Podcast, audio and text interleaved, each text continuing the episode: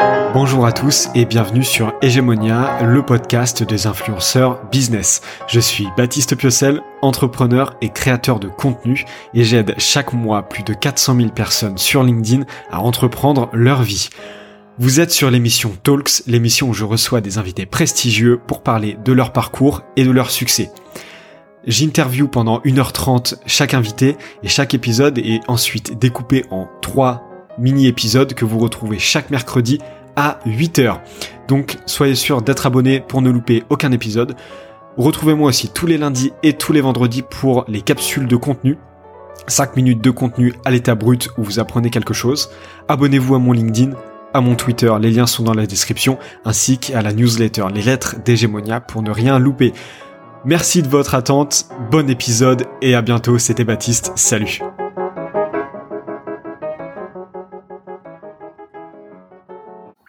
Hop, eh bien, rebonjour à tous, enfin bonjour à tous, rebonjour Jonathan, euh, bienvenue dans cette partie numéro 2 euh, du Hegemonia Talks numéro 2.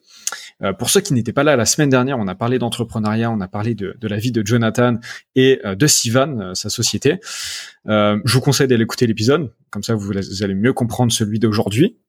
Euh, il est pas très long, il dure 25 minutes. Allez-y. Et nous aujourd'hui, Jonathan, on va parler de la santé parce que c'est après tout le milieu dans lequel tu évolues le plus, dans lequel tu as été baigné.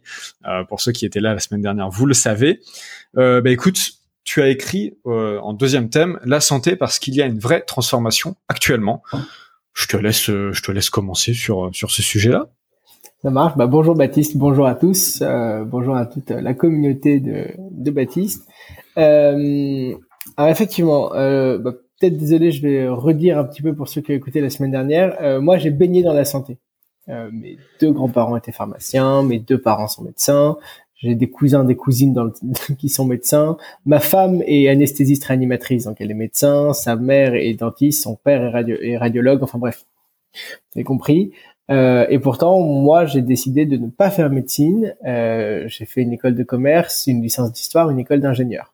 Par contre, je considère que mon logiciel Siban, euh, donc je vais le, je vais redire ce que c'est tout à l'heure, euh, participe euh, à améliorer le flux patient et donc à contribuer à une meilleure organisation de la santé en France.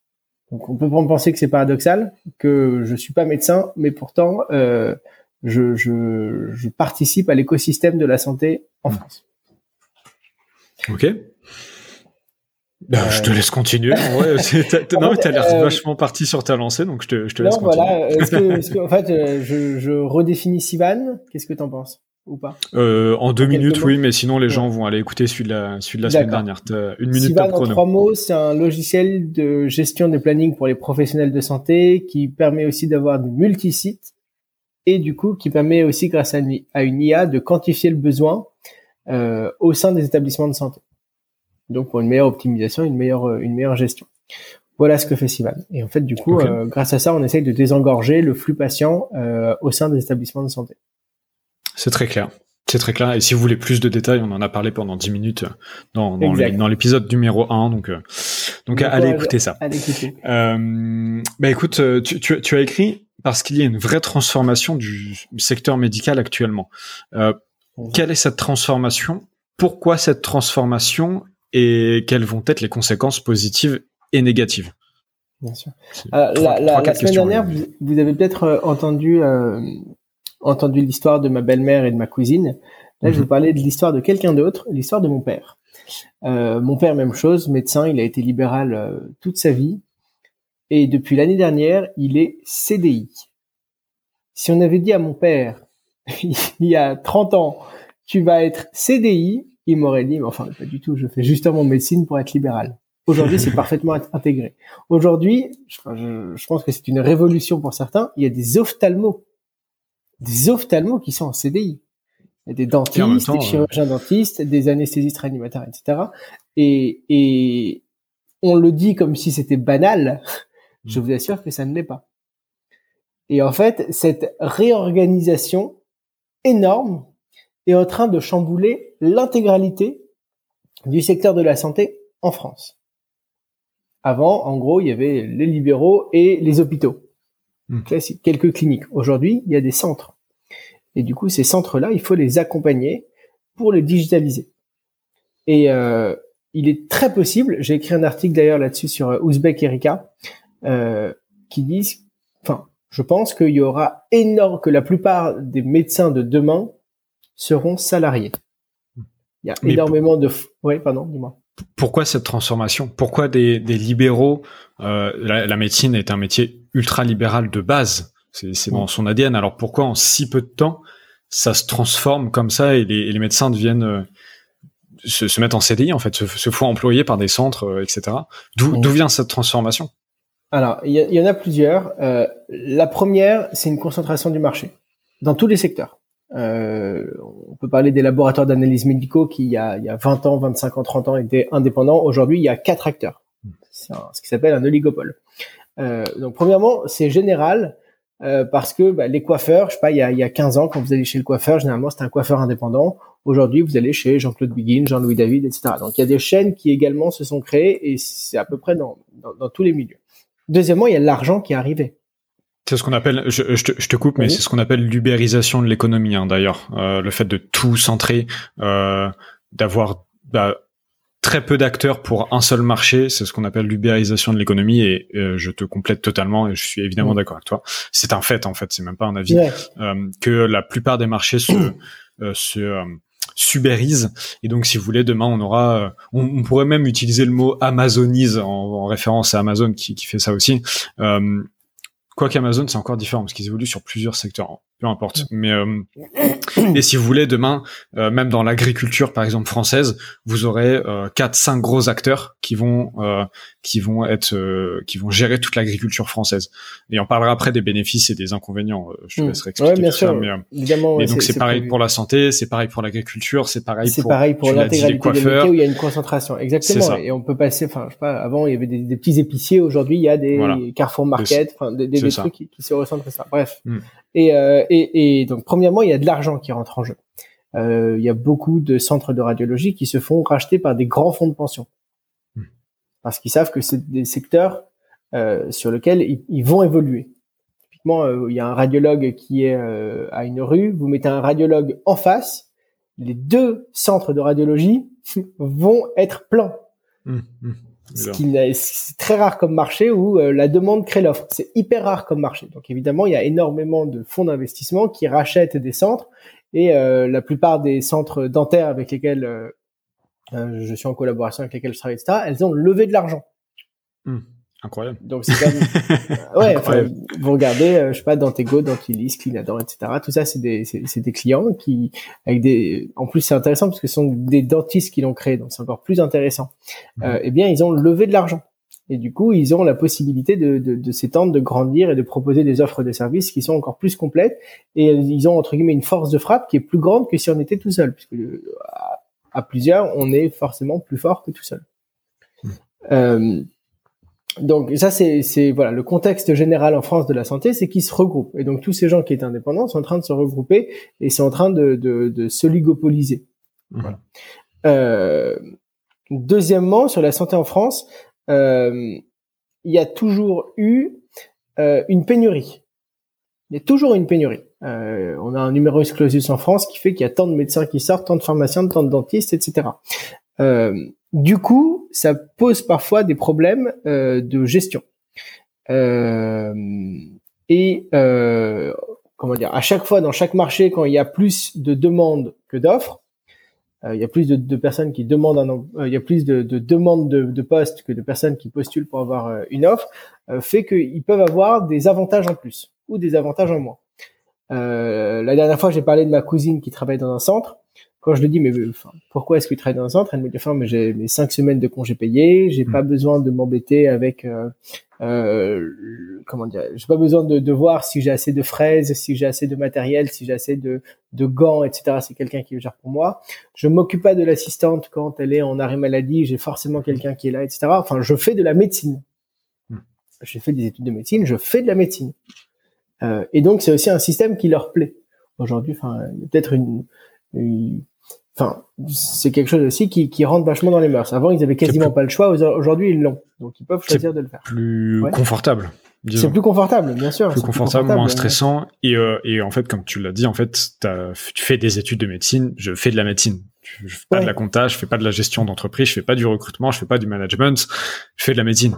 Et au final, tu vois, euh, je pense que je caricature même pas trop en disant, mais en disant ça, mais au final, tu rentres le soir à 18 h tu coupes ta journée, t'as fini, et t'as, tu vas pas te dire ah ouais mais l'autre elle en arrêt maladie, comment il faut que je gère le remplacement, comment je vais faire pour payer ci et ça, faut que je fasse ma commande de stock, etc. Tout ça c'est fini en fait, tu t'en occupes plus, donc il y a ce, ce confort qui est très important, je pense pour euh, pour euh, pour euh, la profession médicale.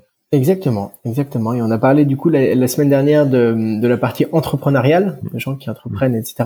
Euh, parfois ils disent bah non moi je veux rentrer le soir m'occuper de mes enfants être tranquille et, et, machin. Et, euh, et ça se comprend. C'est tout à leur honneur. Ils ont fait des études de médecine pour pour faire de la médecine pour pratiquer de la médecine. Donc c'est un, un, mode de vie qui leur convient parfaitement. Mmh. il y en a qui mmh. étaient très mal adaptés du tout à ouvrir un cabinet ouvrir un centre mmh. s'occuper de ça gérer les fiches de paye la CMU etc etc etc donc euh, donc c'est un choix de vie qui qui peut parfois plaire. Sauf qu'aujourd'hui ils ont le choix.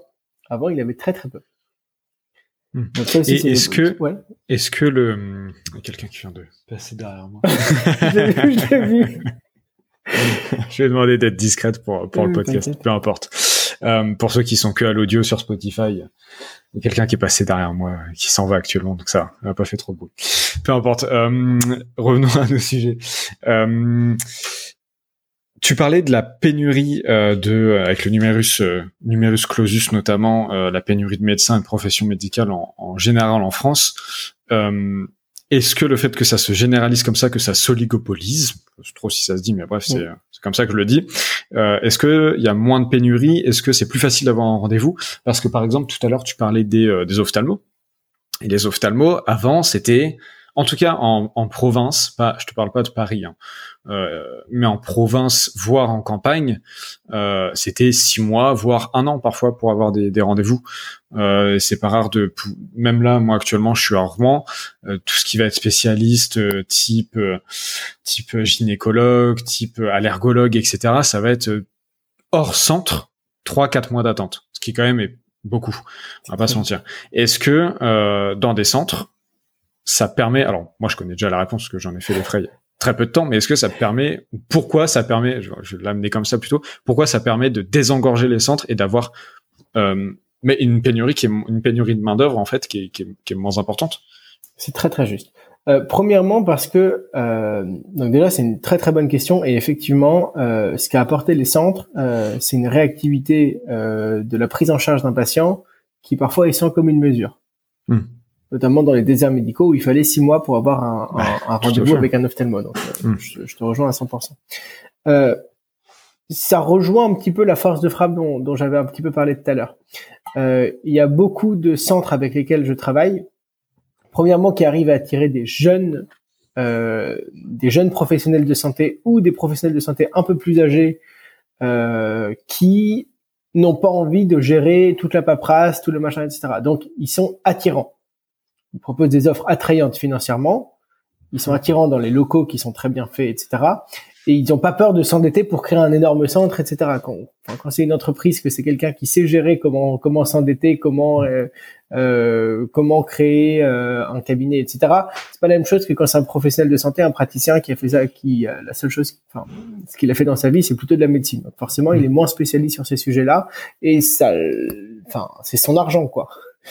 c'est vraiment son argent quand, quand, quand, il s'endette et, et, et, que du coup, euh, voilà. Les Donc, risques ils arrivent, pas les mêmes. Exactement. Donc ils arrivent à recruter des gens qui parfois il y a des, des médecins qui disent bon bah voilà moi j'ai 60 ans euh, je m'arrête de travailler 62 ans 63 ans je m'arrête de travailler mais je vais quand même continuer dans un centre. Donc ils arrivent à avoir plus de personnes en rallongeant un peu le temps de travail ou en les prenant avant. Donc ils, ils arrivent à toucher une partie donc ils arrivent à recruter comme ça. Mmh. Deuxièmement et à mon avis il faut pas le négliger du tout on fait partie de l'Union européenne et il y a euh, euh, des diplômes, il y a une équivalence de diplômes dans certains pays qui est assez nouvelle.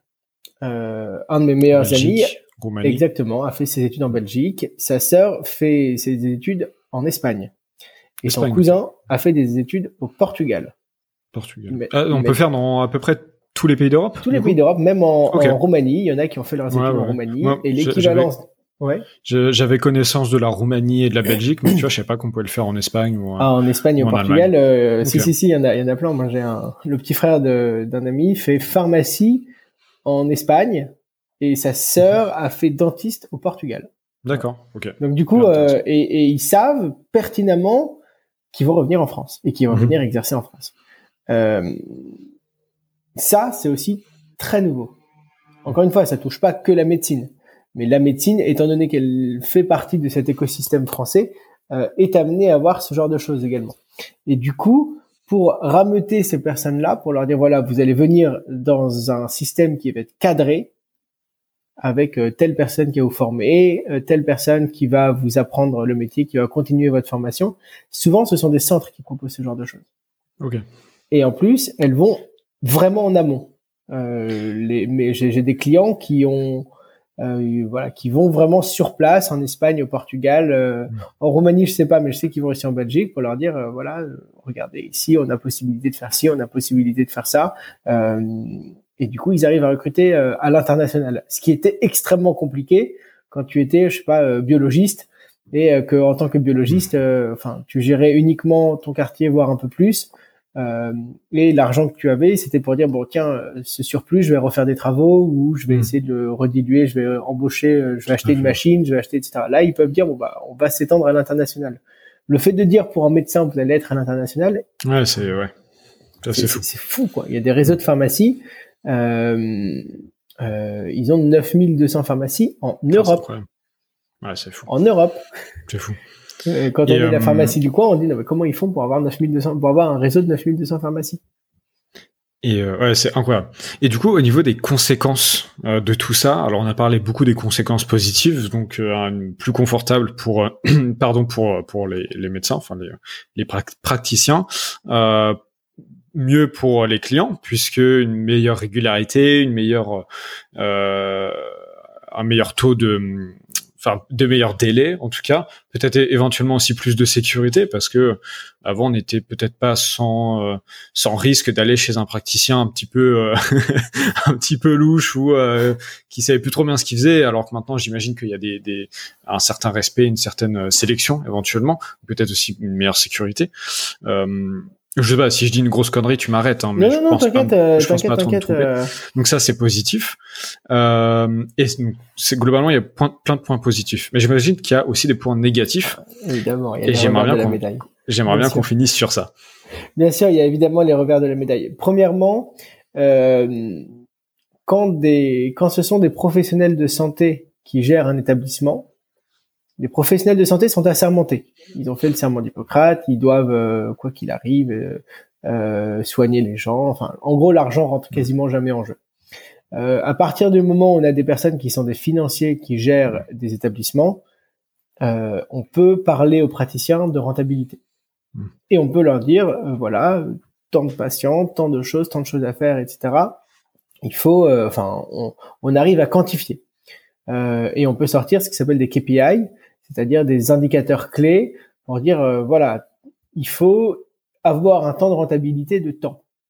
Et donc l'argent rentre en ligne de compte aujourd'hui, alors qu'avant il rentrait quasiment pas. Hmm. Euh, après, encore une fois, euh, comment est-ce que le gestionnaire du centre va gérer ça? C'est à lui de voir. tu vois, mais mais évidemment, moi je pense que ça c'est un, c'est aussi très nouveau de d'intégrer la notion d'argent dans euh, dans dans la, la gestion d'un centre et dans la gestion de, de, de la pratique de la santé. Euh, enfin, on a quasiment jamais cassé les pieds à des hôpitaux qui sont déficitaires depuis depuis 40 ans. Hmm. Ils continuent d'être déficitaires. Parfois, on leur dit bon, il faut réduire, il faut réduire, il faut réduire.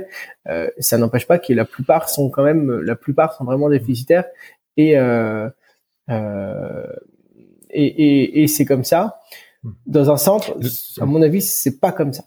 Bah là, on a affaire à des entreprises. Euh, par définition, une entreprise est rentable en fait. C'est pas une administration, c'est pas un, une association euh, euh, non à but non lucratif, c'est une entreprise rentable. Donc forcément, c'est pas pareil. Mais euh, déjà, du coup, par rapport à ça, j'ai deux questions. C'est mmh. qu'est-ce que concrètement ça change de commencer à parler d'argent avec les praticiens mmh. Première question. Euh, donc là, par exemple, on parlait tout à l'heure que peut-être qu'on était mieux servi dans des euh, centres. Peut-être que pas en fait, parce qu'au final, avant on était un patient, maintenant on est un client. Et là, c'est pas du tout pareil quand même. Le terme est super important. Donc déjà, qu'est-ce que ça change au niveau euh, le fait de parler d'argent? Qu'est-ce que ça change? Et deuxièmement, euh, bah, j'ai un petit peu oublié mon deuxièmement. Deuxièmement, est-ce qu'il y a d'autres conséquences négatives de ces regroupements et de cette de ce changement du milieu médical? D'accord. Alors, je peux répondre par le deuxièmement avant de répondre par le premièrement du coup. c'est parti. S'il y a d'autres choses, moi, il y en a une une autre aussi que je vois. c'est un peu la hum, quand on est en CDI, on n'est pas libéral. Donc mhm. il y a un peu, euh, si je pousse, c'est un peu la fable du loup et du chien de La Fontaine. Tu vois, c'est en gros euh, un, loup qui rencontre un chien. Le loup, il est affamé, euh, il est dans les bois, il voit un chien bien grassouillé, machin. Il dit waouh, mais comment tu fais? Il dit bah regarde, t'as vu comme je mange bien, etc. Parce que je suis avec des propriétaires, tout se passe bien et tout. il dit waouh, mais j'aimerais, j'aimerais trop faire. comment on fait? Bah c'est très simple. Tu vas voir le propriétaire et tu lui dis euh, euh, moi aussi je veux travailler chez toi. Il dit ah bah super, euh, je montre très bien. Et avant d'y aller, avant de voir les propriétaires, il dit mais attends, t'as un truc ici sur ton cou? Il dit ouais, t'inquiète, c'est un collier. c'est c'est pas grand chose. Et il voit qu'il est relié à une laisse. Et du coup, le loup même affamé repart et en courant et on dit à la fin il dit le loup court toujours. Mmh, mmh. donc il y a un peu de ça. Faut pas se l'avouer faut, faut, faut, enfin, il faut se l'avouer, pardon, il faut, faut, faut, pas, faut pas se cacher derrière son petit doigt. Euh, à partir du moment où tu es salarié, tu as un CDI, euh, tu es engagé avec une entreprise. Donc l'engagement, ça a du bon, hein. Euh, ça a du bon, mais euh, tu n'es plus propriétaire de ton établissement de santé. Donc en gros, tu as des droits et des devoirs. Tu as un patron. Qui, ok. C'est tout. Donc un professionnel de santé aujourd'hui a un patron. Hmm. Un ophtalmologue euh, parfois, il, doit rendre des comptes à quelqu'un. Hmm. Et euh, il a la possibilité de se faire virer d'un établissement de santé. Hmm. Oui, il a ce qui et, et, et, du coup, si on veut être très malveillant en disant bon voilà, euh, moi j'ai des objectifs qui doivent être atteints, ils sont pas atteints, je te viens. Ça, je dis pas que c'est ce qui se passe, mais je dis qu'une personne malveillante aujourd'hui a la possibilité de faire ça. Hmm. Okay. Donc en fait, ça donne des droits à certaines personnes qui avant n'en avaient pas, et ça donne des devoirs euh, de, de, de, de, de, rentabilité possible à certains praticiens qui avant n'en avaient pas. Ok. Et du coup, est-ce que tu peux revenir euh, brièvement et après on va terminer sur cette partie sur du coup le, le qu'est-ce que ça change de parler d'argent et de passer de de, de patient à client Qu'est-ce que ça change de de, bah d'ajouter cette dimension dans, dans le milieu médical? Honnêtement, en France, je pense que ça change pas grand-chose aujourd'hui parce que euh, encore une fois, il y a une telle demande de, de une telle demande de, de, de, voir des professionnels de santé que euh, la plupart des centres sont rentables. Et de toute façon, d'être propriétaire des murs, ça nous donne, ça nous rend déjà rentable, etc. Enfin, mm. aujourd'hui, c'est rare d'avoir des, des, des, des médecins qui meurent de faim. Oui. Euh, en général, c'est pas, c'est pas ce qu'on décrit quand on parle de médecine. tu vois ce que je veux dire donc, euh, donc, de base, on sait que c'est quelque chose qui est rentable. C'est vraiment l'exemple. Je te dis, tu mets deux centres radiologiques à côté, je t'assure que les deux vont être pleins. T'en mets un, t'en mets un. Euh, il va même pas lui dire, ah, pourquoi tu t'es mis à côté? Il va dire, ah, super, ça a mmh. désengorgé ma mmh. patientèle. Okay. je, je, caricature un peu, mais c'est un peu ça. Oui, j'imagine que oui, ça, on n'est pas loin de la réalité. Mmh. Ok. Donc voilà. Euh, non, tu veux, tu veux ajouter quelque non, chose Non, non, écoute, euh, voilà, j'espère avoir répondu bah, à ta question en tout cas. Ouais, complètement. C'était une partie super intéressante. Moi, j'ai appris plein de choses. Euh, je m'étais un petit peu renseigné avant forcément l'épisode, mais euh, mais c'est super intéressant. Euh, bah écoutez, tous les auditeurs d'Hégémonia, j'espère que vous aussi vous aurez appris quelque chose, ce milieu de la santé et, et on parfois je pense qu'on croit le connaître alors qu'en réalité ça reste quand même quelque chose d'assez fermé euh, qu'on comprend pas forcément ou dont on se rend pas forcément compte parce que nous en tant que patients si je prends mon exemple très personnel je dois aller je dois être confronté à des professionnels de santé peut-être deux fois par an si tu veux donc mmh. euh, donc en fait on s'en rend pas forcément compte et eh ben tant mieux pour toi. Non, franchement. Oui, tant mieux. Alors c'est oui, en général, je suis plutôt content de, de cette stat. c'est une très bonne KPI pour moi. euh, Bah écoutez, bah merci, merci Jonathan. Nous, on, continue notre discussion. On va aborder le, troisième thème qui est la croissance et l'évolution de Sivan. Donc on va encore parler un petit peu de, un petit peu de ça. Et euh, bah tout le monde, moi je vous donne rendez-vous. On vous donne rendez-vous la semaine prochaine, même heure, même lieu, euh, pour parler de Sivan. Euh, Qu'est-ce que c'est que monter une tu, tu, dis que c'est une start-up ou c'est pas une start-up? C'est, c'est... Euh, moi, je considère qu'on est encore une start-up. On est une petite équipe, on est euh, 10, on est 10 collaborateurs. Euh, tu m'en parleras, on en parle après, de la, semaine prochaine. la semaine prochaine. Donc voilà, qu'est-ce que c'est qu'être euh, CEO de startup, cofondateur de startup, euh, que d'avoir une évolution, une, boîte en pleine croissance, en pleine évolution. Donc euh, bah écoutez, rendez-vous la semaine prochaine. À, à, bientôt, à la semaine prochaine. À très bientôt, merci beaucoup, bonne soirée.